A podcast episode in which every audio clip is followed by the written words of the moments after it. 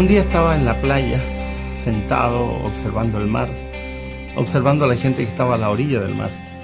Y de pronto me detuve a mirar a una pareja de ancianos, un varón, una mujer, que estaban tendidos en la playa, ella con un libro en la mano, él jugueteando con la arena, y se hablaban de repente, se observaban, eh, parecían dos novios, por la forma, por el cariño, por la ternura que tenían.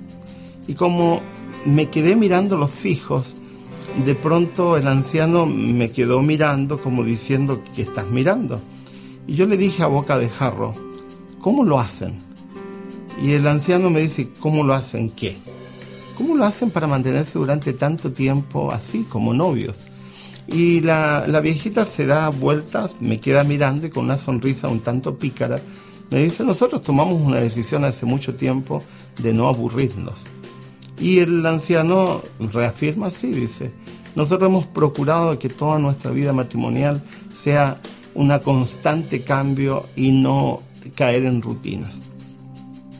Luego pensé y he reflexionado en la experiencia de ellos y después de atender a tanta gente, hemos entendido que una de las razones que va aniquilando los matrimonios, que va rompiendo con lo que el Señor Dios planeó para nosotros, es que mucha gente se deja envolver por rutinas diarias, de tal forma que van perdiendo el sentido de lo que significa ser pareja.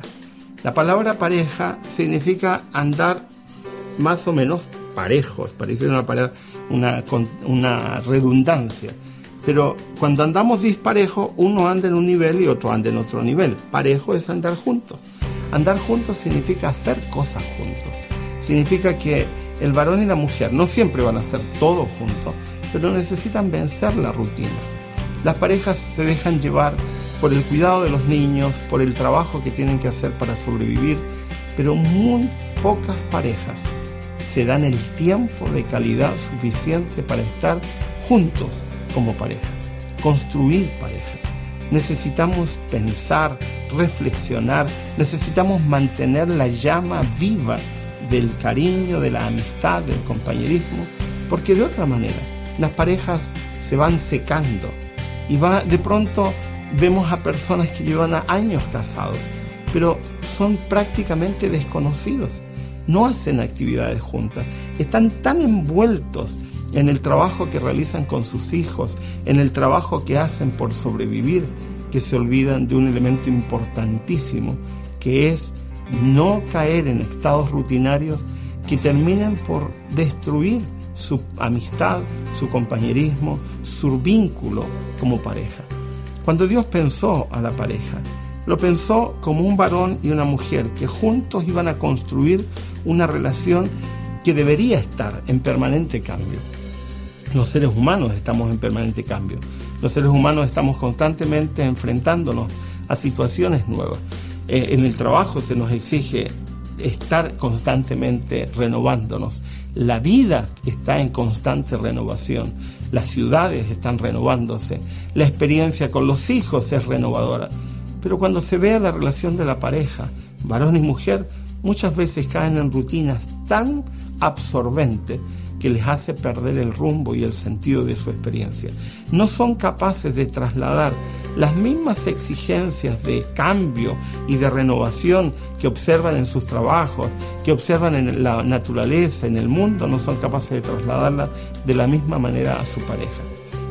Cuando pienso en esa pareja de ancianos, tirados frente al mar, sonriendo, hablándose, haciéndose cariño, hablando como si fueran novios, al final les pregunté cuántos años de casados llevan.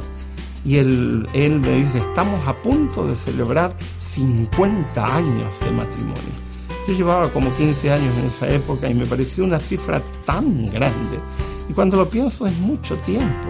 Mantener una calidad de relación durante tanto tiempo implica esfuerzo, implica inteligencia, implica compromiso, dedicación.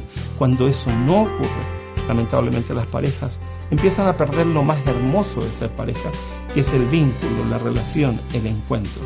Algo tienes que hacer, así que la invitación es revisa, analiza, reflexiona.